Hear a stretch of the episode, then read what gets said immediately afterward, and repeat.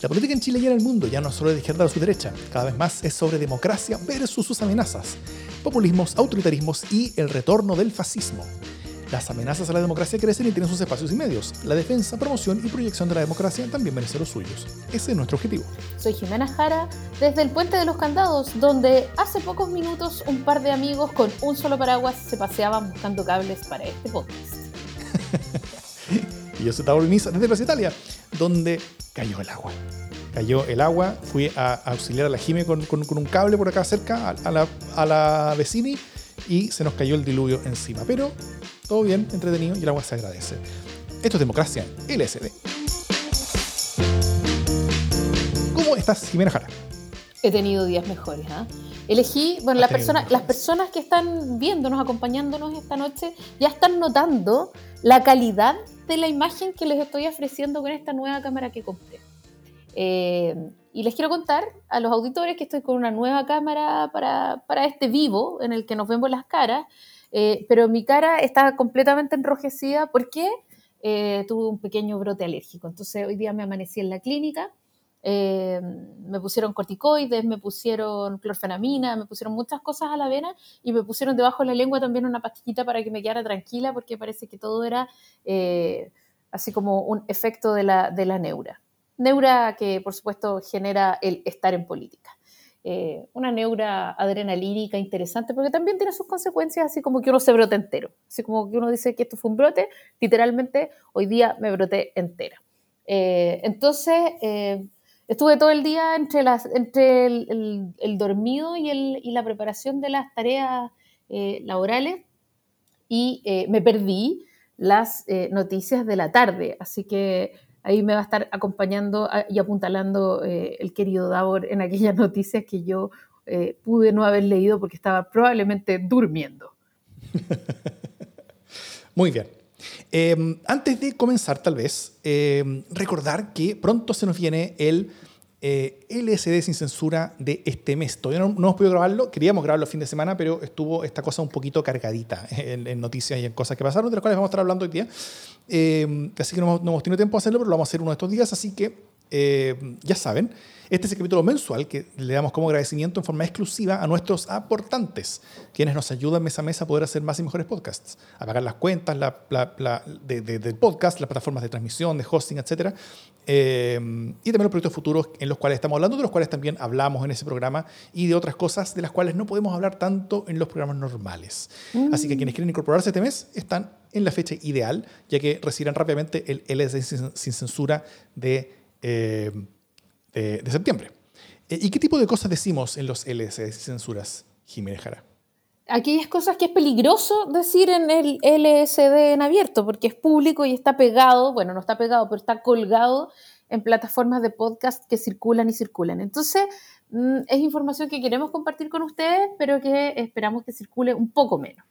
Eh, tampoco información prohibida, pero son aquellas cosas que lo que se dice en LSD sin censura queda en LSD sin censura y por lo tanto ahí también queremos compartirles algunas noticias, eh, algunas cosas que no, que no podemos decir, algunas cosas que no podemos eh, contar, algunas cosas que no son noticias y que sin embargo ocurrieron o que, que se rumorearon, que se hablaron. La interna de algunas conversaciones en las que, en la que ha estado Davor o en las que he estado yo, que tampoco son tantas, pero hay algunas y algunas son bien sabrosas y copuchentas. Y por supuesto pelar gente, que también se trata de eso, digámoslo. Tenemos, de hecho, tenemos un, par de favoritos. En nuestro, tenemos un par de favoritos en nuestro LCD sin censura. Favoritos y favoritas. Eh, es importante la paridad de género. Oh, verdad también. ya, bueno, ¿cómo abordar? Fácil ingresar a, Revenue, que es la, es, la, es la plataforma de emprendedores chilenos que usamos para esto, mediante el link que publicamos en las notas del podcast, si nos escuchas, del video, si nos ves, o en los comentarios del live, si nos estás viendo mientras grabamos en este momento. Eh, Tú mismo defines cuánto quieres aportar, desde Luca para arriba mensualmente, un, un aporte mensual, y te unes así al creciente grupo que nos está aportando y nos está ayudando todos los meses. Así que gracias a todos y todas quienes ya están ahí y bienvenidos a los que se estén incorporando. Dicho eso, vamos a las noticias. Jimejara, no sé si tú notaste que algo pasó el día, o algo se supo más bien el día sábado en la tarde. No, no, no, sí, lo noté, lo noté. Em, tenemos, tenemos un convencional que además, no sé, es como, no puede ser un convencional menos tampoco. Es súper incierto esto porque no se, no, se, no se computa una forma de renuncia, ¿no? Eh, no existe. No, existe la renuncia porque se supone que iban a trabajar por un nueve meses o por un año y uno dice, bueno, pero ¿qué tantas cagadas se pueden mandar en esos nueve meses en ese año? ¿no? Entonces ya, eh, vamos a lo importante, que trabajen, pero resulta que esta vez eh, la, polémica eh, escaló muchísimo y fue, y a mí me gustaría que habláramos de eso también, fue de alguna manera una persecución de la tercera, la que obligó en una conversación con la tercera a Rodrigo Rojas Bade, acá Pelado Bade, acá Pelado Detonado, a, a, confesar que en verdad no tiene cáncer, sino que dice tener otra enfermedad. y, y cuando le preguntan por qué mintió, él dice que es complejo o porque no quiso asumir el estigma que tenía eh, esa enfermedad. Eh, creo que es importante entender que nadie le preguntó a Rodrigo Rojas si él estaba enfermo o no estaba enfermo cuando él iba a manifestarse a Plaza Italia, ¿no? Empezó, quizá yo me podría imaginar, y esto es por supuesto una teoría chanta, eh, como todas las mías, yo me podría imaginar que, que empezó haciendo un papel en Plaza Italia y ese papel se le fue pegando, ¿no? Un poco como la novela de Genaro Prieto del socio. Cuando alguien va y dice una cosa medio inocente, así como que tengo que consultarlo con mi socio para parecer un poquito más importante y el socio empieza a agarrar más importancia y finalmente el personaje se le empieza a pegar al cuerpo y ya no tenés cómo salir de ese personaje. Yo creo que estuvo como enredado en esas cosas. Hay un libro también eh, que se llama El intruso, el impostor, de Manuel Carrer, que es maravilloso, que también es sobre estos casos eh, de, mentiras que no, se que no se pueden desenganchar a tiempo y que empiezan a escalar, ¿no? Mm. Eh, de una persona, en este caso es un, mira qué, mira qué bonito, es una persona que era un médico eh, y que no era, no era realmente un médico, pero que todo el mundo lo conocía como un médico. Entonces, anda, imagínate tú que fuera ese médico el que atendiera a Rodrigo Rojas Bade en su casa.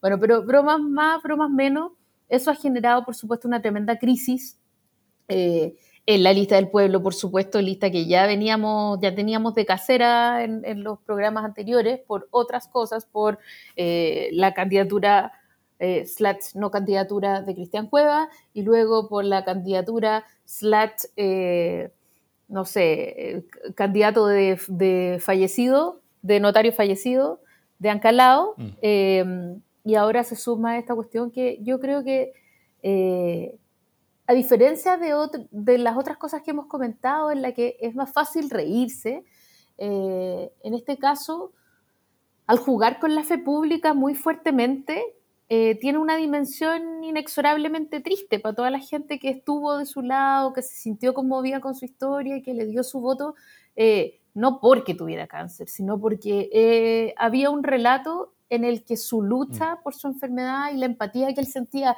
desde su vida de paciente oncológica, oncológico era importante, ¿sí? Em, ¿sí? Y bueno, la situación hoy día es que la Fiscalía le ordenó a la PDI eh, que ubique a Rodrigo Rojas Bade para tomarle declaración. O sea que esto ya empieza a tomar una, una dimensión eh, Tienes estos riesgos legales. Porque, legales y, penales, ¿no? Eh, claro, sí.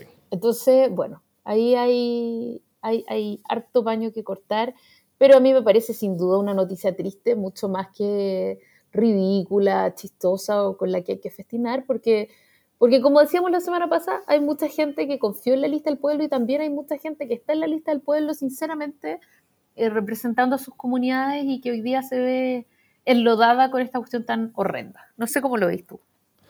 Sí, estoy, de acuerdo. Creo que eh, esto ya es gracioso. ¿ah? Eh, creo que ahora ya, ya, es lícitamente patético y hasta peligroso.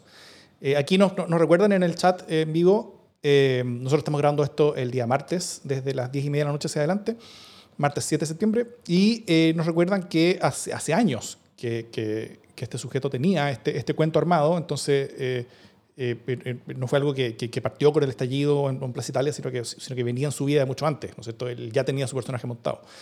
Em, y, y, esto yo creo que, que es, es, patético por lo personal, pero peligroso por lo institucional. ¿ah? Eh, Yo, yo diría que en, lo personal, eh, inmediatamente después de que alguien es, eh, es confrontado con una verdad que ya no puede explicar y por lo tanto se le derrumba su castillo de mentiras que había construido eh, alrededor suyo, todo lo siguiente que diga yo creo que no importa. ¿ah? si tiene otra enfermedad o no, lo que diga ya no tiene ninguna credibilidad en términos públicos, ¿no es cierto? Todo eso todo lo que dice después de haber reconocido públicamente que mintió como personaje público, eh, yo creo que deja de ser un tema público.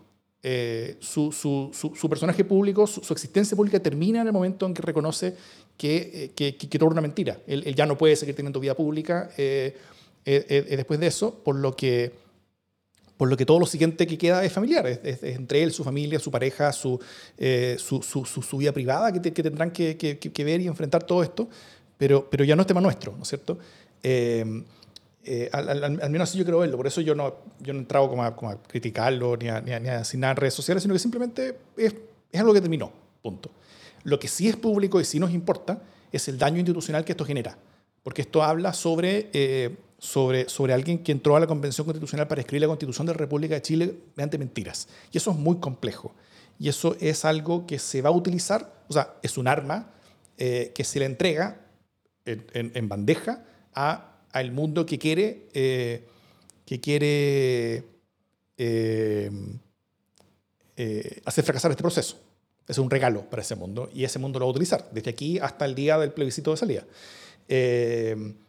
Y, por eso mismo creo que, creo que todos los actores que continúan en esta disputa, entre los cuales no está él, creo que él, si bien formalmente continúa siendo convencional, pero, pero es algo que se tiene que solucionar, o sea, él, tiene que salir de ahí.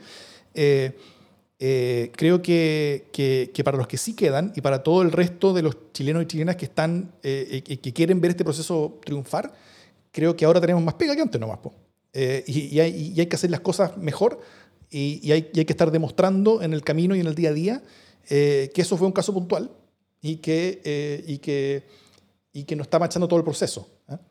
o sea, lamentablemente lo mancha como por, por, por, por por adición, por, porque, está ahí, porque sucedió en su, interior, pero, pero que no caracteriza el proceso. Incluso yo lo, yo, lo diría así, este, esto es algo que yo no he escuchado a nadie decirlo, pero, pero si queríamos una convención que realmente representara a Chile, o sea, entre 155 personas, ¿cómo no iba a haber al menos un estafador y un mitómano, ¿no es cierto? O sea, creo que, que, creo que, creo que eso hasta, eh, eh, hasta fortalece el hecho de cómo esta constitución representa bien a Chile. Ahora, eh, la pregunta que queda es cómo Chile reacciona ante eso, ¿no es cierto? Y, cómo este, este, este, Chile en miniatura, este Chile representado en, la convención, eh, reacciona ante la persona que era un mitómano, que era un farsante, que era un estafador y que, y que, tiene que ser excluido por eso mismo de esto que es una cosa seria ¿ah?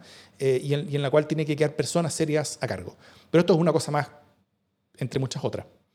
Em, pero, pero tú crees que la condena ha sido transversal, así como la condena dura, digamos, porque claro, nadie dice hoy sí, está súper bien, pero yo a mí me parece que ha habido mucha gente que ha salido a decir, bueno, pero en verdad el SIDA, porque estamos todos especulando, tampoco, o sea, como que se deja entender, ¿no? Eh, es una enfermedad que ha sido estigmatizada, tenemos que hablar de enfermedades terminales, como que, como que en verdad todavía le dan una vuelta desde la empatía. Eh, y otras personas que por supuesto lo, lo condenan. Y entonces eh, quiero preguntarte cómo lo ves tú, porque a mí me parece que, se puede eh, y es necesario separar ambas cuestiones. O sea, se mm. puede tener la empatía humana eh, del rollo en el que se ve envuelto o de la dificultad que hay para hablar de ciertas enfermedades en Chile. Eh, se puede tener esa empatía, pero, pero la convención no es una terapia de grupo. la convención es un espacio de deliberación pública eh, transparente en la, que, en la que se exigen los más altos estándares de probidad. Eh, y el ganar en parte a partir de un relato falso, con un personaje falso, que no eres tú, eh, no, no, cumple esos estándares de probidad. Tener en tu, en tu declaración de patrimonio que la deuda que tienes es para pagar un tratamiento de quimioterapia, cuando no existió el tratamiento de, quimioterapia, es un mal uso de un instrumento público. Y eso es grave. Eh, entonces estamos hablando no solo de una historia mal contada o de alguien que no supo cuándo decir la verdad, estamos hablando de falsificar instrumento público, estamos hablando de malas prácticas, estamos hablando de poca probidad, estamos hablando de platas de rifas que se hicieron en su apoyo, o sea, estamos hablando de cuestiones bastante más complejas y que tienen otros ribetes judiciales. Y frente a eso, a mí me parece que la condena, no, o sea, que es inexcusable la condena. Eh, independiente que uno pueda entender cuál es la realidad y la vivencia del ser humano, ¿no? Es, inevitable la condena, ¿es esto? o sea, debería serlo. No sé si es inevitable. A mí me parece que no, no, tiene cabida en un espacio como la convención otra cosa, sino la condena eh, más severa. Mm. Y a mí me sorprende también que las comisiones, que la comisión ética, ponte tú, eh, no haya salido de plano a, rechazar esto que está ocurriendo, ¿no? Eh, sí, no sé si ha operado la, Comisión Ética eh, y, yo entiendo que esto, que esto es un descalabro, o sea, tampoco espero que ante una cosa de este tamaño y de esta eh, gravedad y complejidad la, Convención tenga todas las respuestas en las primeras horas. Sí, los tiempos importan. O sea, esto, esta entrevista ocurrió el jueves. La entrevista ocurrió el jueves, que fue el derrumbe del personaje y, cuando se develó ante la prensa. Y ese mismo día, más tarde, eh, y el viernes, los convencionales empezaron a conocerse, empezaron a conocer esta noticia con gota. Y el sábado, ya cuando esto, cuando esto se publica en la, tarde en Internet, en la versión de Internet, la, versión del reportaje que iba a salir el, día domingo, eh, eh, ya, ya todos, todos y, y todo el mundo sabe yo, yo creo que está bien que, que, sea complejo, o sea, creo que está bien que... Eh, eh, para mí no es tan grave que la primera reacción de la convención haya sido una media como, como de trastabillones, ¿no es cierto? Como esta, esta primera declaración que sacaron, que fue como una cosa hiper negociada, que fue como, como, como, como súper blanda, además, eh, donde, no hacían básicamente nada. yo, yo, entiendo eso y, y, me parece bien que, que, en camino, incluso en el transcurso del día, el lunes, hayan ido cambiando el tono, cambiando la fuerza institucionalmente. Em, dicho eso, tampoco espero que todo el mundo tenga una misma línea. O sea, tampoco espero que todo el mundo tenga una crítica clara, porque está bien, pues, o sea, hay, gente que tenía relación con él y, para los cuales eh, la, relación con, con, esta persona es tanto profesional, o sea, tanto como profesional política pública, como personal. Y yo entiendo que, que, que, que las personas puedan tener en, la dimensión personal eh, reacciones de, de, de, comprensión, de contextualización, de, etc. Pero en lo público yo creo que es un error. O sea, eh, eh, eh, su, tema de salud, que era público, el, único tema de salud suyo, que era, que, era, posible discutirlo públicamente, era el tema que él mismo puso, que era su cáncer. Una, vez que sabemos que ese cáncer era mentira y que, y que todo eso era mentira y que no existía, ahora es una persona de la cual estamos hablando sobre su enfermedad de transmisión sexual o posibilidad de ellas, o sea, no, perdón. Eh, creo que eso es una gigantesca falta de respeto y, a nivel público eh, su situación de salud, su situación personal es algo que no debe ser tema, no debe ser tema. Lo único que importa públicamente es, eh, es, es que como personaje público ya no puede seguir existiendo. Porque, porque, porque los, el nivel de probidad y transparencia que tiene que demostrar la convención es uno que no permite la existencia de un personaje así en su seno. Porque la existencia de un personaje así en su seno durante la, discusión de la Constitución es algo que va a manchar esa Constitución. Y esa Constitución es más importante que cualquiera de sus miembros, más importante que cualquiera de nosotros. Eh, es más importante que, que, que, la, que, la, honra de cualquiera de ellos, es más importante que, la, eh, eh, que la presencia de cualquiera de ellos ahí. O sea, el, el proceso se protege. El proceso tiene que protegerse ante cualquier cosa. Y, y, el protegerlo ante una situación como esta no es una protección arbitraria, no es una protección injusta, o sea, es, algo que yo creo que es súper mínimo. Eh, y, y, por lo mismo creo que se tienen que tomar decisiones para, para, para, para, que el personaje deje de estar ahí. Ahora, ahora todo eso es súper complejo porque primero la convención no puede sacarlo, la convención en sí. ¿ah? Y, está bien que no pueda, porque eh, una, una, convención, un cuerpo no puede echar a uno de sus miembros. La, la, Cámara de Diputados no puede decir por mayoría sacar un, sacar un diputado, o al, o al Forcita, o a Cas, cuando estaba.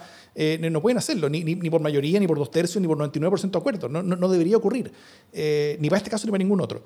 Entonces, porque la representación popular es republicanamente sagrada y eso sí hay que respetarlo. Dicho eso, hay soluciones, ¿no es cierto? Hay, hay, resquicios similares a los que usan los diputados, por ejemplo, para dejar de ser diputados, como cuando se cambian otra cosa y, hay, hay, ciertas inhabilidades, ciertas cosas que ocurren. Eh, hay, hay, hay, procesos que pueden ocurrir donde, donde, las personas dejan sus cargos. No sé si, si, si, si por ejemplo, los convencionales tengan fuero, eh, probablemente sí lo tienen, dado que, dado que debería funcionar similar a, la Cámara de Diputados, pero, eh, pero en ese caso, un, caso judicial que avance rápido y le saque el fuero rápidamente, lo remueve del, del lugar y, y, es algo que, eh, que podría funcionar. Ahora, eso también hay que tener mucho ojo, porque, porque aquí importan mucho los quórums. Mm. Eh, y, vamos a tener quórum de dos tercios en todas las votaciones relativas a la Constitución y en la relativas al reglamento, es muy poco. Eh, y si simplemente él deja de ir o simplemente eh, se abstiene en todas las votaciones, que, es algo que propone alguna persona, ese, su voto ausente no desaparece de la necesidad de quórum. Y en, un, y en un quórum calificado como este, un voto ausente o un voto de abstención es indistinto del rechazo o sea, de, votar que no a cualquier propuesta, ¿no es cierto? Y lo que, y lo que lograría, porque lo que se necesita es que dos tercios del, total de los convencionales aprueben algo para que ese algo sea real, ya sea el reglamento o los artículos después de la, Constitución misma. Entonces, eh, se va a requerir más que dos tercios de, los, eh, de, los convencionales si es que vamos a tener un voto seguro que va a ser no para todas las propuestas. Mm. Que, que, que, que, la persona ausente, ¿no es cierto? Eh, entonces, de alguna manera, tiene que ser removido de la convención. Aquí tal vez pedir ayuda al Congreso, eh, para, para, para, encontrar los caminos constitucionales, porque, la, porque esta convención constitucional funciona bajo el alero de la actual constitución, entonces hay que, los cambios se hacen en el Congreso con respecto a cualquier cosa que ocurra dentro de la convención. Pero, pero, creo que, que, es una materia muy, muy urgente y que se tiene que, que, tomar adelante. Y esto tiene que ir combinado con cambio de actitudes y con una, una postura, eh, yo creo que mucho más humilde, desde la presidencia y la convención hacia abajo, de todos los actores para, para que este proceso pueda avanzar lo más posible. O sea, creo que creo que debieran eh, eh, saber que por cosas que no son fallas de ellos ni faltas de ellos, al menos en este caso, eh, pero la convención hoy día está, está en algo parecido a una, a, una especie de UTI.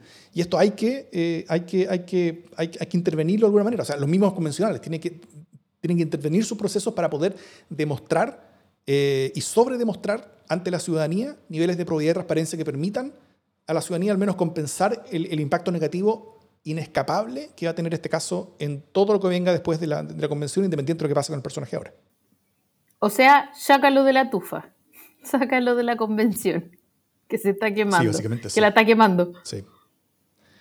sí. Eh, en, este momento estoy tomando un, whisky, porque... El tema lo amerita. Y no, se como que, como que, como que no da para esto, sí. El, tema es, yo, yo, creo que es de gravedad.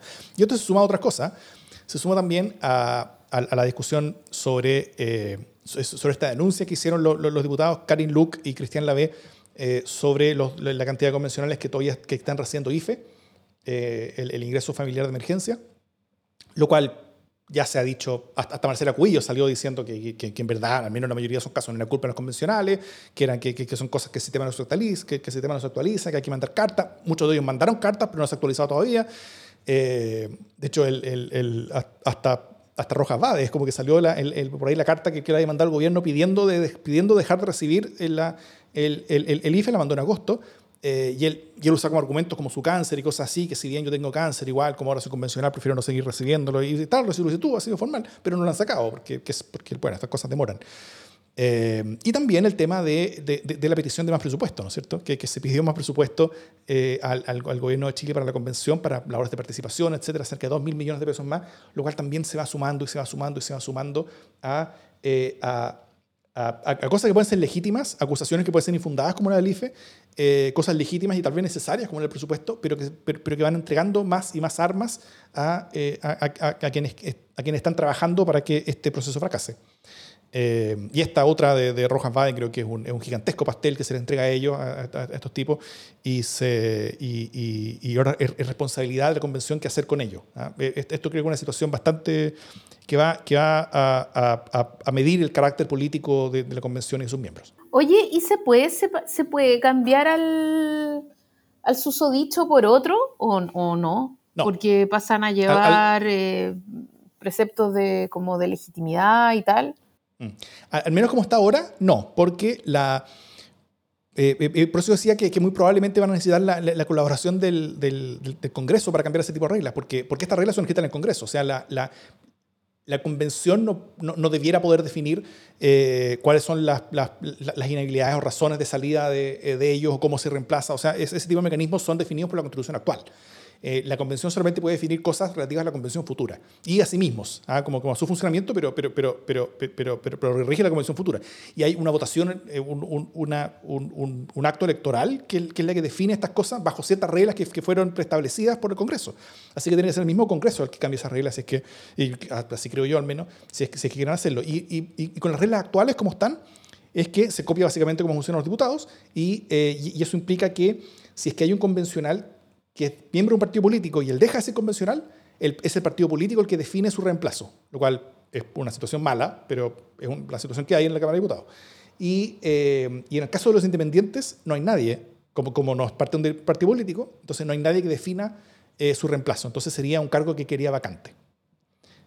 ahora, el, el, problema es que tampoco hay buenas razones, es que, bueno, si, si, si hay un convencional, ojalá no suceda, pero, pero, llegase a morir, por ejemplo, claro, ahí, ahí, ahí, ahí se aplicarían algunas de estas dos eh, posibilidades. Pero, pero, que uno simplemente comete algo que, que es impresentable y que, y que, tiene que salir de la convención, como yo creo que es este caso, eh, es, más difícil porque no, eso, no, hay, no, hay, no hay un artículo que diga eh, condiciones así para sacar a alguien. Y, y, también es muy complejo eh, hacerlo y escribirlo, y mucho más complejo aún que son los mismos convencionales quienes lo escriban. Entonces, eh, claro, aquí, aquí me recuerdan eh, eh, que la reforma, que, que, lo, que, que, yo digo también aplica a los independientes que fueron elegidos en Cuba partido político. ¿ah? El reemplazo lo define el partido, es cierto, claro, fue en Cuba, Cuba partido. pero, pero claro, todo es complejo y, y, yo creo que va a necesitar mucha colaboración y mucha generosidad entre actores políticos para salir de este embrollo. Y, y yo creo que, que, en eso se va a medir todo esto, o sea, cómo se sale de este embrollo. Eh, el cual no fue ganado por la convención, sino que fue, fue, fue como parte de, de la estafa de una persona, eh, eh, de, de, de, eso va a depender cómo salimos todos.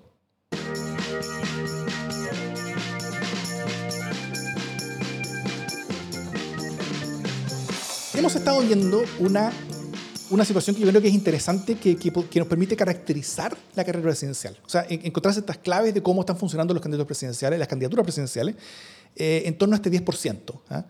Eh, al retiro, al cuarto retiro ya del 10%. La cancha, como, como está puesta, es una inflación que no aumentó, un Banco Central que reaccionó con mucha fuerza, tanto en las declaraciones como en las decisiones, para, para frenar esa inflación y para también eh, da la advertencia del caso sobre cuáles serían las consecuencias de, otro retiro, diciendo que las herramientas que el mismo Banco Central utilizó de manera muy creativa y muy activa para los retiros anteriores, para minimizar el impacto económico de esos retiros, ahora ya no cuenta con esa herramienta porque se acabaron los recursos que eran utilizados para, para, para, ese tipo de operaciones, así que eh, ya, ya, ya, no hay espacio para más. ¿ah? Y, eh, y, creo que es muy interesante el hecho de que ante este eh, cuarto retiro del 10%, que todavía no se sabe si es que va a ocurrir o no, Creo que hay, hay bastante más incerteza que en los anteriores. Eh, eh, tal vez hay, hay tanta, tanta, incerteza como en el primero, ¿no es cierto? Que, que, no se sabía hasta el final si es que iba a suceder o no. Pero ahora eh, los votos todavía no están, pero se está, se está, avanzando en la dirección de que haya cada vez más votos, pero no sabemos si se, si se va a llegar o no. y cada candidatura presidencial ha tenido una estrategia más o menos distinta. Entonces, te, te propongo, Jiménez, si, si, te parece, que analicemos la estrategia de cada candidatura presidencial al respecto. ¿Ya? Me parece bien. Lo primero que quiero preguntarte es qué harías tú antes de que vayamos a eso, ¿qué votarías tú? Yo como, yo como candidato o yo como parlamentario, o como ambos. Bueno, si tú eres un candidato parlamentario, como hay dos. Mm. Es, que, es que, creo que tiene, tiene, tiene, mucha complejidad esto, porque no solamente depende de cuál es tu voto, sino que también depende de, de, de, cuál va a ser el voto de las personas que te apoyan a ti. Y cómo tú explicas después si las personas que te apoyan a ti votan por algo distinto a lo que estás votando tú. Eso demostraría que tienes poco liderazgo. Pero al mismo tiempo, si es que tú estás votando por algo eh, con lo cual evidentemente no estás creyendo, porque los demás tuyos van a votar por eso, también, o sea, tú estás, tú estás demostrando baja, eh, poca convicción. Entonces creo que, creo que la pregunta es súper difícil. Eh, y la situación, sobre todo, de los, de los, de los, dos presidenciables, que además son candidatos eh, que además son parlamentarios, creo que es, es, mucho más compleja esa situación aún que la de, eh, que la, por ejemplo, que la de Sichel, que solamente es candidato presidencial y, y, yo creo que tiene más libertad que, que los otros dos. Eh, dicho eso, yo votaría que rechazo, o sea, yo, yo, yo, no permitiría este segundo, este segundo, este, este cuarto retiro. el primer retiro a mí me costó llegar a, una, a, un, a, un, punto en el que yo lo encontrara sensato. Un poquito antes de, de que se aprobara terminé diciendo ya, bueno, quizá todo esto es tan extraordinario eh, que, quizás vale la pena. Y, había otros países donde dicen cosas más o menos parecidas, no tan eh, poco serias como se hicieron en Chile, pero, pero, hicieron cosas más o menos similares. eh, ante esta crisis gigantesca, extraordinaria, pero, pero eso, yo, yo tal vez había, aprobado el primero, pero no el segundo, ni el tercero, ni el cuarto. Menos el cuarto todavía. Eh, este, esto ya es con, un IFE activo, con, con, con, un Banco Central dando las señales que está dando, con una inflación que ya, que ya se inició, si bien no se explica total y completamente por hechos internos, también hay un componente externo que explica la inflación, pero aún así sería empeorar las condiciones económicas eh, o sea, hoy en día las personas más vulnerables no tienen recursos para sacar, pero sí van a sufrir las consecuencias de la inflación que generaría el recursos sacados. Entonces, es una política que es mala por todas partes. Bueno, ¿y, tú, Jimmy, qué harías tú? Contra todo lo que tú podrías creer, yo también rechazaría, fíjate, el cuarto retiro. Porque, porque me parece que perpetúa la desigualdad. O sea, el que tiene plata eh, es el que puede sacar plata. Si hoy día tenemos casi 5 millones de personas que no tienen plata, entonces esto ya pasó de ser una solución de emergencia para la gente que no tenía ingresos. La gente que no tenía ingresos en ese momento y la gente más vulnerable fue gente que pudo sacar esa plata y hoy día, by the way, no tiene nada, ¿cachai? Em, pero resulta que, que hoy día quienes tienen es quienes han podido capitalizar más. Mm. Entonces, eh, hay una desigualdad ahí y sacar eh, el cuarto retiro y hacerlo pasar como si fuera un gran alivio para las familias, la verdad es que no es tan así. La mayoría, o sea, muchas de las familias no tienen esa posibilidad. Eh, y además, hecho el retiro, eh, se asume que hay una ayuda más. Entonces tú pasas una cuestión que es básicamente desigual por política social, que es una brutalidad, porque evidentemente ya no estamos muy lejos de una política social o de una política pública. Es plata individual. Entonces, como privada, como persona privada, como yo, Jimena Jara, que tengo plata en mi, en mi cuenta, no mucha, pero tengo, eh, claro, me parece fabuloso el cuarto retiro y si lo ofrecen, pues lo saco, pero eso es súper distinto, mi, yo privada es súper distinto de creer que es una solución eh, frente a la situación de la familia, o sea, una solución es la transferencia directa de recursos, como es el IFE, que es universal y que no pide requisitos y que no depende del ahorro que tú tengas o que no tengas, ¿no? Eh, requisitos, o sea, como me parece que hay cuestiones que apoyan mucho más que el cuarto retiro y no tiene que ver con las ISAPRES, o sea, con las ISAPRES, con las AFP. No tiene que ver con que yo no crea que tienen que acabarse las AFP o que no tiene que ver con mi valoración, sino que tiene que ver con la precarización que se genera de las pensiones futuras en un momento en que ya las pensiones son piojentas y la inequidad que implicaría el cuarto retiro desde el punto de vista que hay gente que no tiene nada de plata, ¿cachai? Eso. Sí. Pero fúnenme, vengan de uno. no, yo, bueno, obviamente, estoy de acuerdo, pero, pero, pero eso sumo el hecho que los parlamentarios tienen la responsabilidad eh, y, el tipo de relación de los parlamentarios con el electorado es que, los parlamentarios no están ahí para, para el bienestar tuyo, individual, sino que están ahí para el bienestar colectivo. Eh, somos comunidades, somos familias, somos, somos pueblos, somos, somos un país eh, diverso. Al menos de el eh, están ahí para representar a su propio electorado como, como, como, como cosa. ¿ah? Y yo creo que fuera del distrito 11 no hay ningún, otro, no hay ningún electorado que se vería beneficiado realmente con esto, eh, más beneficiado que perjudicado. Todos los, todos los distritos fuera del 11 se verían más perjudicados como distrito eh, con, esta, con, con, esto, por tanto, es, muy difícil justificar el, el, el voto de un parlamentario por esto, a menos que no entienda lo que está haciendo o a menos que esté siendo manifiestamente deshonesto entre sus decisiones y sus consecuencias. Em, bueno, si, si que partamos con, los, parlamentarios, con, los candidatos presidenciales. Primero, Sichel, eh, él, va a la estrategia de no al retiro del 10%, él, está llamando a no, al retiro, él, no vota, yo ya dije que esto es un poco más fácil para él, él, llama al no al 10% y si alguien se sale de la línea, se las va a ver conmigo, dice. ¿ah? Eh, ni fotos ni ayuda en la campaña la estrategia de el Kiribachu Chitumare blandiendo su estoque carcelario. Eso, eso es como, el, como, como la estrategia de, de, de Sichel. Y, eh, y cómo le ha ido con esto es que, bueno, apenas Paulina Núñez salió diciendo que iba a votar a favor del retiro, eh, Martorell, que es como la vocera hit, hit girl de, de, Sichel, le, dijo a Paulina Núñez en un grupo WhatsApp, eh, de verdad es una desilusión que te saquen la foto y después hayas decidido dejar de ser parte de este proyecto político y de gobierno. ¿ah? Durísima, muy dura. Eh, el resultado de eso, en, vez de contener más parlamentarios, eh, fue, fue, que más parlamentarios salieron como del redil y ya a esta altura tanto Jorge Durán como Eduardo Durán, los Durán, o, como se podría decir, Durán Durán, se sumaron a Núñez para, para, apoyar el retiro. entonces, no sé cómo, cómo, cómo, tú ves cómo ha sido esta estrategia de Sichel y cómo el resultado, y cuáles, y cuáles son como los pros y los contras de este camino que está siguiendo. O sea, es un, lo que pasa es que para él es súper difícil esto de tratar de ordenar las huestes, ¿no? Porque, porque para, para esa clase política es el abanderado, pero no es nadie, o sea, no representa ninguna, ninguna historia para atrás, es un ex DC, es una persona que ni siquiera ha estado siempre en el redil, sea como independiente, nada. Entonces es un aparecido que, vamos, no les cae bien a todos tampoco, o sea, era como la posibilidad que había eh, y la posibilidad que encontraron, por un lado, y por otro lado, eh, pasa que, que, no sabe bien cómo ordenar huestes que no son sus huestes. No tiene ni un partido, ni, ni, medio partido, entonces está tratando de ordenar gente que no, no necesariamente confía en él. Es súper jodido y entonces tomó una opción que a mí me parece que no es loca, que es el, riesgo de todo por nada, el, riesgo de mm. tratar de...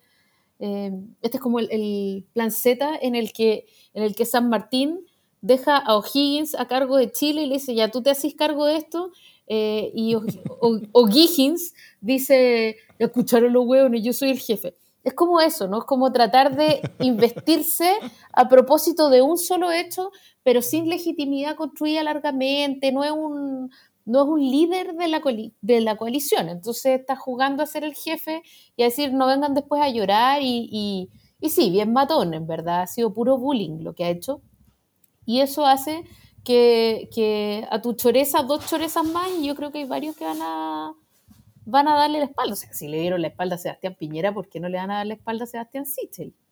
Me parece a mí. No, no sé si es la... O sea, creo que él tomó un riesgo, creo que ese riesgo no es absurdo, dado que él no es nadie. Mm. Eh, el tratar de constituirse como jefe de coalición valía la pena, pero fue tan matón eh, que eso le va a obligar a dar explicaciones después cuando no le resulte, ¿sabes? Porque se lo van a ir a cobrar a él.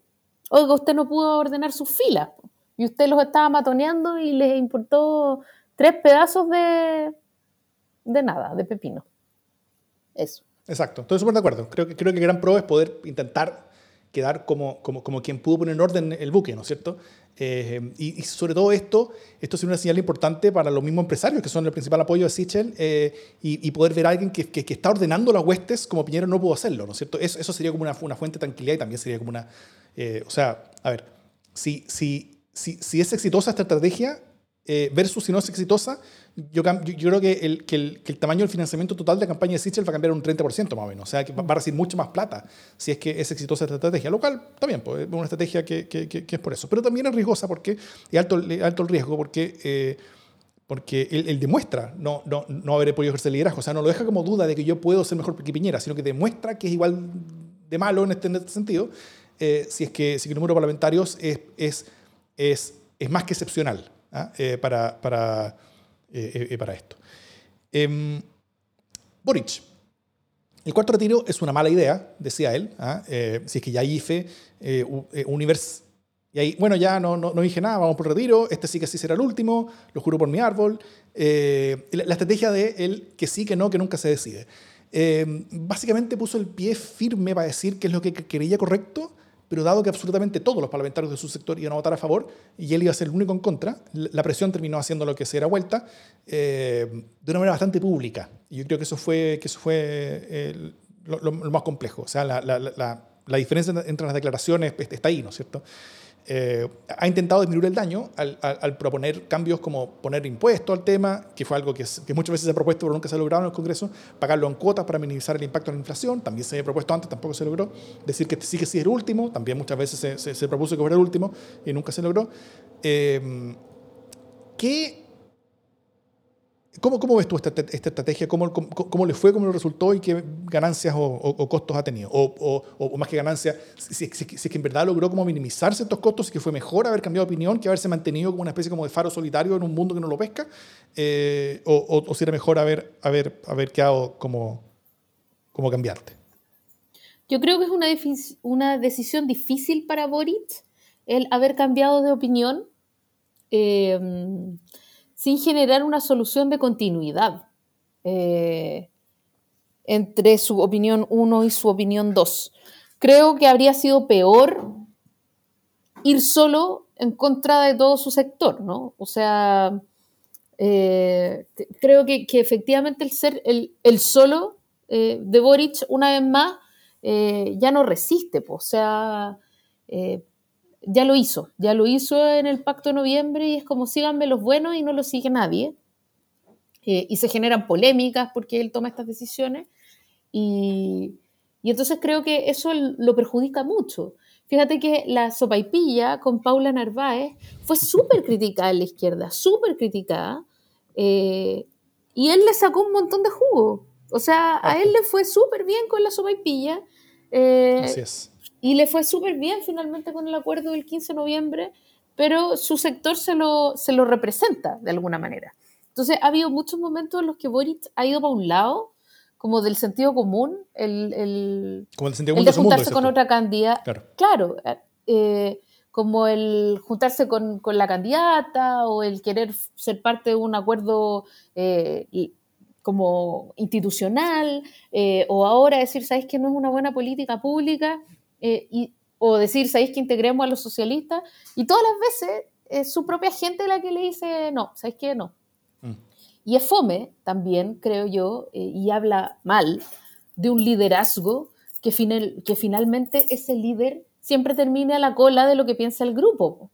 Eh, o sea, a mí me parece que es una mala señal que un líder no pueda llevar a sus equipos donde él cree que deben ir, sino que, eh, o, por último, sembrar la división y decir, ¿sabéis que ya va a haber algunos que van a respaldar y otros que no? Pero en el fondo él tiene que decirse porque no lo siguen. Eh, y eso a mí me parece un, mal atributo de liderazgo. Ahora él está, em, él está de cabeza en esta, en esta campaña, él es el, primero, el que encabeza las digamos los nombres en la papeleta. Eh, y creo que quizás efectivamente si hubiera votado en, contra un cuarto retiro, eh, le podría haber pasado la cuenta. ¿Por qué? Porque hay una, una fusión entre la idea del cuarto retiro y el acabe de las AFP. Sí. Entonces, eso es complejo, ¿no? Que parezca un mismo argumento.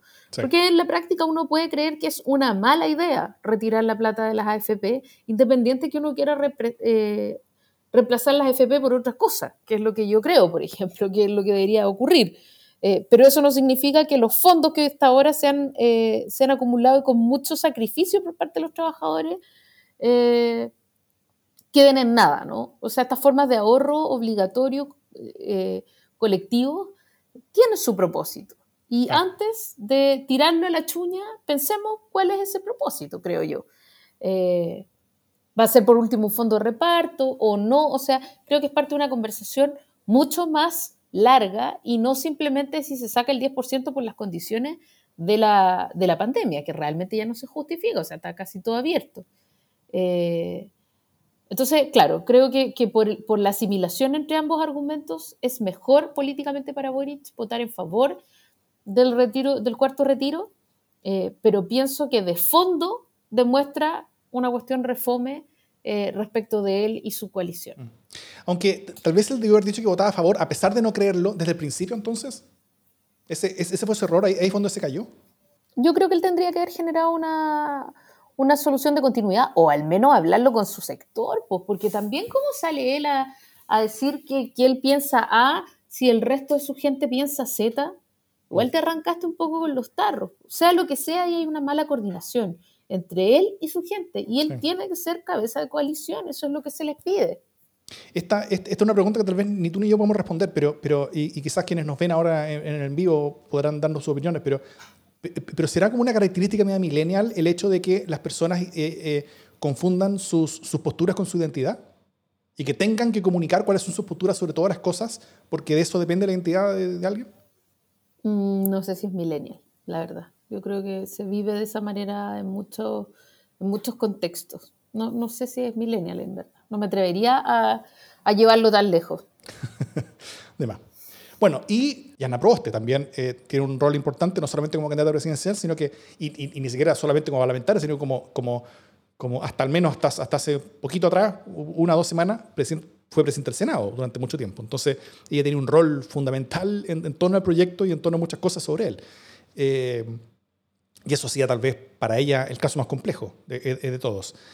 Eh, pero, en el caso de Proboste, e-, ella, ella siempre dijo desde el principio, si allí fue universal, ella, ella no voy a votar por el retiro, ¿no cierto? Eh, y cuando llegó el IFE, el anuncio, ella eh, como que corrió un poco más la cerca y dijo, el, el, tema pasó a ser, mientras no vea el texto del IFE y, me quede claro de que, de, que lo que se prometió públicamente es lo mismo de que se está haciendo, como en el, detalle, en las letras chicas, en a quiénes le llega, cuándo le llega, cómo le llega, ella no podía asegurarse si es que se cumplían o no las condiciones de, ese IFE universal, así que ella no podía decirse que votaba a favor o en contra. Eh, básicamente no ha asegurado su voto. Ah, la, estrategia de ella es, eh, me gusta cuando callas porque estás como ausente, en, el sentido de que, de, que, no ha dicho básicamente eh, cómo vota y por lo tanto no se ha...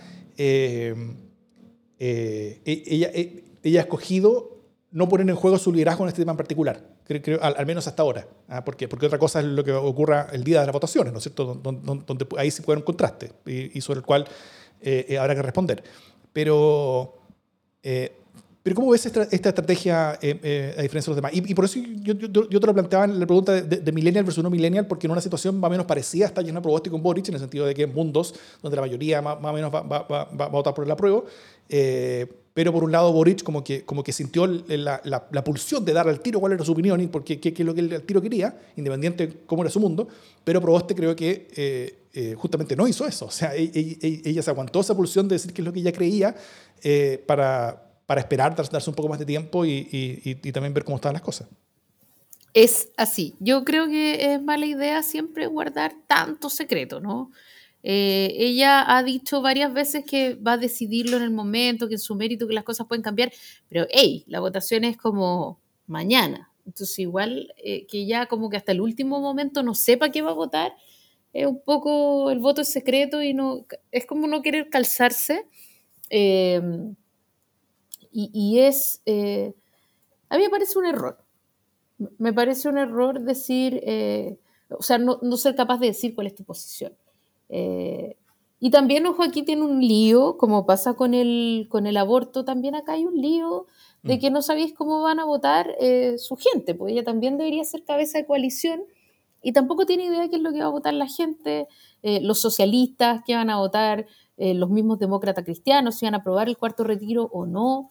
Eh, yo tendería a creer que ella es partidaria de que no, porque parte de los mínimos comunes tenía que ver con terminar con esta política de los retiros de las AFP. Y además ella ha dicho que habiendo plata el IFE y siguiendo el IFE no se justifica.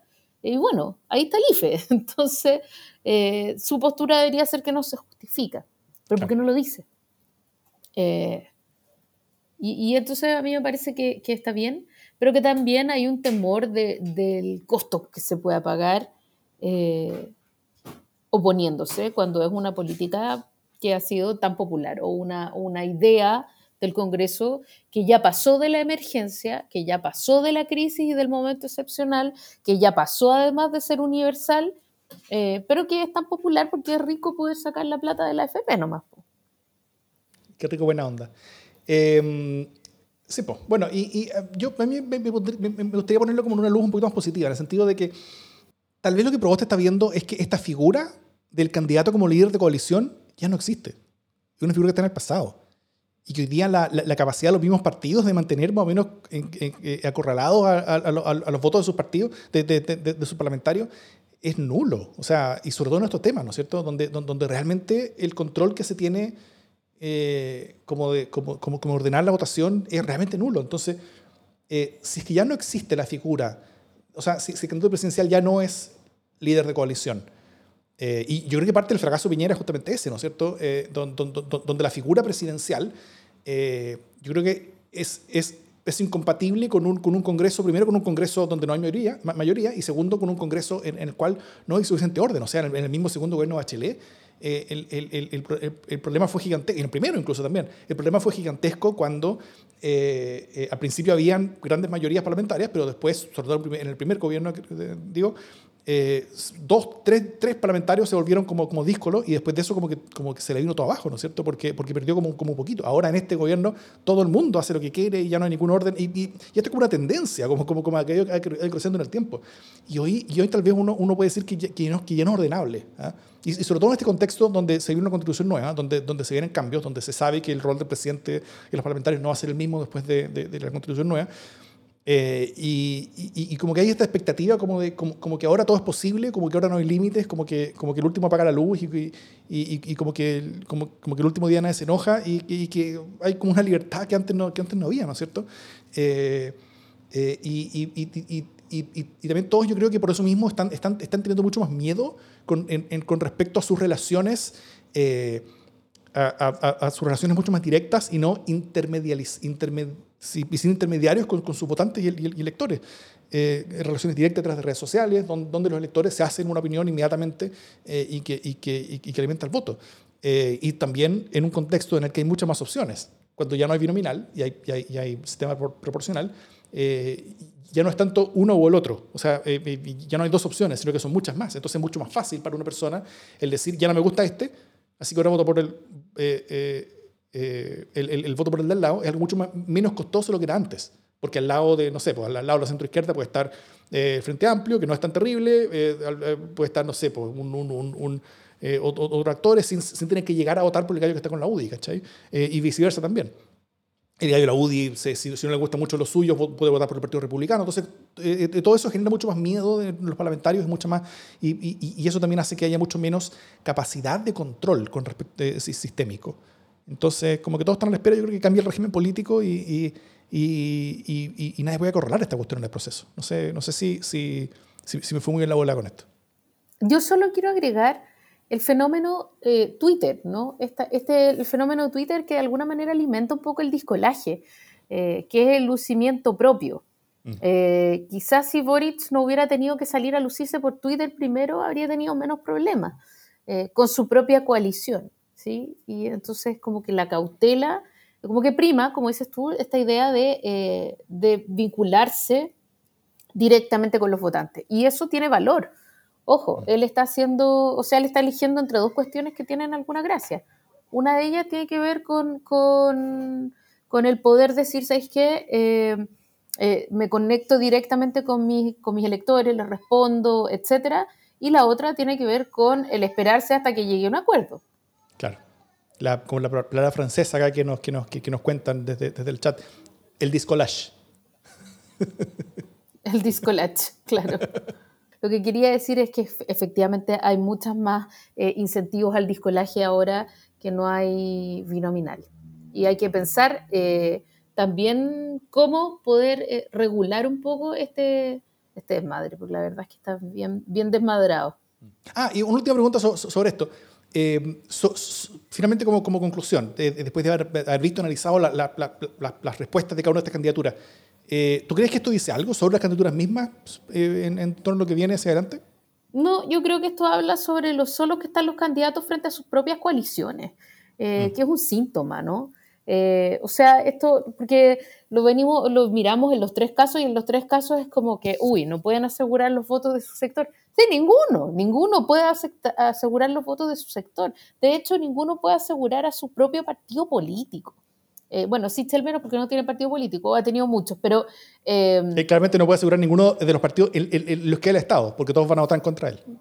Eh, claro, pero, pero además, o sea, esta cosa de los emprendimientos personales, pues se nota aquí que, que el liderazgo de de esta persona es el liderazgo de esa persona y que ojalá lo siga una coalición, pero no hay, o sea, esto no habría pasado, estas cosas no pasaban con Lago, oye.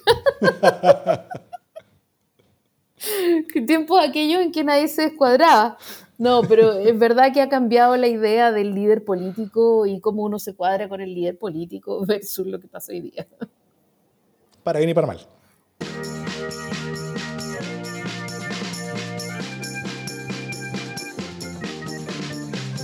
Las buenas noticias. ¿Qué buena noticia tienes, Jimena Jara? Como siempre, mm, no tengo buenas noticias. O como casi siempre, porque algunas veces he tenido. No, no tengo buenas noticias hoy día. Pero voy a buscar una mientras tanto, porque si no van a acusarnos de que este es un Gorpas, un Gorcast. Puras cosas así dolorosas, horrorosas, sangrientas y, nada de amor y, buena, y buenas vibras. Así que voy a conectarme con mi yo zen y voy a buscar una buena noticia mientras tú dices la tuya. eh. Bueno, a mí simplemente me gustaría destacar algo que está pasando en Estados Unidos en este momento, que creo que es relevante por, por, varias razones. Eh, Biden ahora está intentando pasar por el Congreso un paquete eh, de 3,5 trillones de dólares, que son millones de millones de dólares en chileno, eh, que es básicamente el, el, el, avanzar como modelo económico hacia Europa Occidental con una fuerza gigantesca. ¿Ah? es una especie como red de protección desde el nacimiento hasta la muerte. Y, y es bien cuático eso. Eh, entre lo que trae primero son licencias médicas pagadas, que no tienen los gringos, una cosa increíble, son subdesarrollados en ese sentido, hasta nosotros estamos más adelante que ellos. También pre y postnatal pagado, ellos tampoco, lo tampoco tienen nada de eso, o sea, las empresas pueden ofrecerlo, pero, pero, pero es voluntario.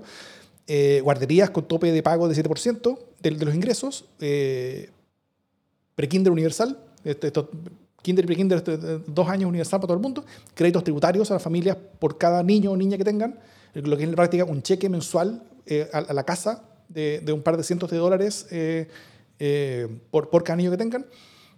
dos años de educación post-escolar gratuita en universidades vacacionales, que son como institutos, institutos profesionales que sean públicos. como son, como equivalentes al título técnico, digamos, no, exactamente, pero, pero más o menos así, en, community colleges, como se llaman allá. Es, eso es gratuito y asegurado para todo el mundo que quiera. Luego, subsidios a los salarios bajos, cosas que pueden ganar un poco más, y también muchos recursos para reentrenamiento laboral, sobre todo pensando en la economía del cuidado. ¿ah? Y también créditos tributarios, tal, tal, tal, como los para niños, pero para personas mayores. O sea, si tú cuidas personas mayores en tu casa, también recibes un cheque mensual eh, a, a, a, tu casa. Y, y harto más cosas más que eso. Y, y, eso yo creo que eh, es un cambio bien, bien, bien copernicano con respecto a cómo eh, Estados Unidos se entiende a sí mismo y cómo todo el mundo entiende a Estados Unidos. Eh, y, todo esto se paga, eh, además, con un aumento de impuestos para empresas y para mayores fortunas, y también lo que nos importa a nosotros, eh, con unas iniciativas internacionales de colaboración internacional. algo hablé de esto en, Buenas Noticias hace tiempo. De, como iniciativas de colaboración internacional para la correcta grabación de multinacionales, creando un impuesto mínimo efectivo a pagar por empresa en cada país que opera. Y, yo creo que eso es, es, todo bien positivo. Ahora, dicho todo esto, es, es, es, es bien complejo que esto se llegue a aprobar eh, él necesita que todo el Congreso funcione perfecto, al dedillo, en, este, este, sentido. Eh, él necesita todos los votos en la Cámara, casi todos los votos en la Cámara, y, eh, y, y, todos y cada uno de los votos en el, Senado. pero, y, además todo tiene que pasar junto, porque la política norteamericana está muy disfuncional y, la cosa legislativa está, está, terrible realmente. Entonces, todo eso tiene que pasar junto y simultáneo. Em, pero si lo logra, pasa la historia Biden como un presidente que cambió la cara a ese país y, hizo una cosa gigantesca. Em, así que es una buena noticia sobre todo porque está demostrando una cosa que, yo creo que se había perdido desde hace varios años, ¿ah? que, que, la democracia, la democracia liberal, la democracia occidental, es capaz de generar cambios importantes. La democracia es un camino para la vía del cambio, para, para, una para una reforma que no es simplemente cosmética, que no es, que no es puntual, sino que una reforma profunda. La democracia es capaz de hacerla.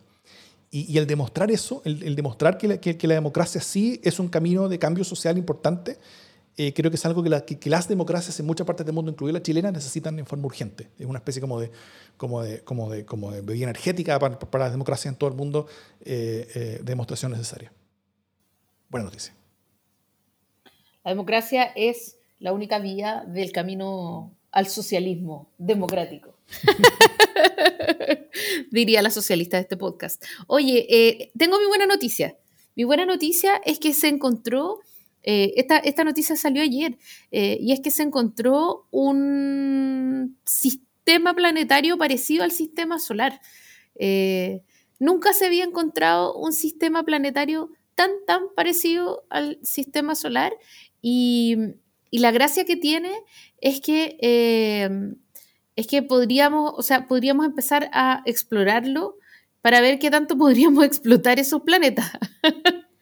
Se trata de la estrella TYC 8998. O sea, no es el asteroide B612 del, del Principito, pero eh, hay un sistema planetario muy parecido al nuestro y quizás incluso haya vida, eh, y mejor aún que vida, quizás haya agua en otros planetas. Eh, ustedes saben, somos grandes parásitos de nuestro planeta y ahora podríamos ser grandes parásitos interestelares si es que, si es que la vida lo permite. Es una buena noticia. Es una buena noticia. Hay muchos avances en ese, sentido, muchos planetas que se han ido descubriendo, descubriendo eh, aunque eh, estamos muy lejos de llegar a cosas fuera del sistema solar, pero dentro del sistema solar, eh, la, la, siguiente gran horizonte como de extracción y también de agua, y entre muchas otras cosas, son los asteroides. Está lleno de asteroides el sistema solar y muchos de ellos tienen, tienen minerales en gran concentración. Por ejemplo, se, calcula que si se llega a minar un asteroide como de oro, por, por ejemplo, porque hay asteroides como de todas las cosas, entonces hay asteroides que son rocas gigantescas, como que son un, gran pedazo de oro, y con uno de esos asteroides de oro, de como de tamaño mediano, sería una cantidad de oro similar a todo el oro que se ha minado desde la humanidad desde sus inicios en la Tierra. Así que imagínate la inflación. Vamos por el golden esteroide. Vamos. Así que imagínate la inflación. Asteroide. ya, Dicho eso, un programa muy inflacionario. Eh, esto es democracia en LSD.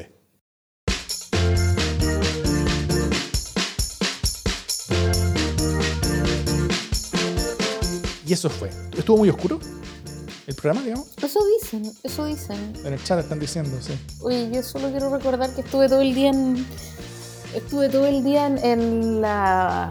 En la UTI, no, no en la UTI, pero estuve en urgencia y hasta última hora meditamos sobre si era pertinente hacer este programa. Pero siempre es mejor estar aquí, siempre es mejor. Y me animo y todo. Y además nos fuimos a pasear bajo la lluvia mientras cavilábamos estas grandes cosas y sí, era mejor estar aquí. Muy bien, sí. Eh, eso, demuestra el esfuerzo, el sacrificio, la entrega, ¿cierto? De, Jimena Jara para con todos ustedes.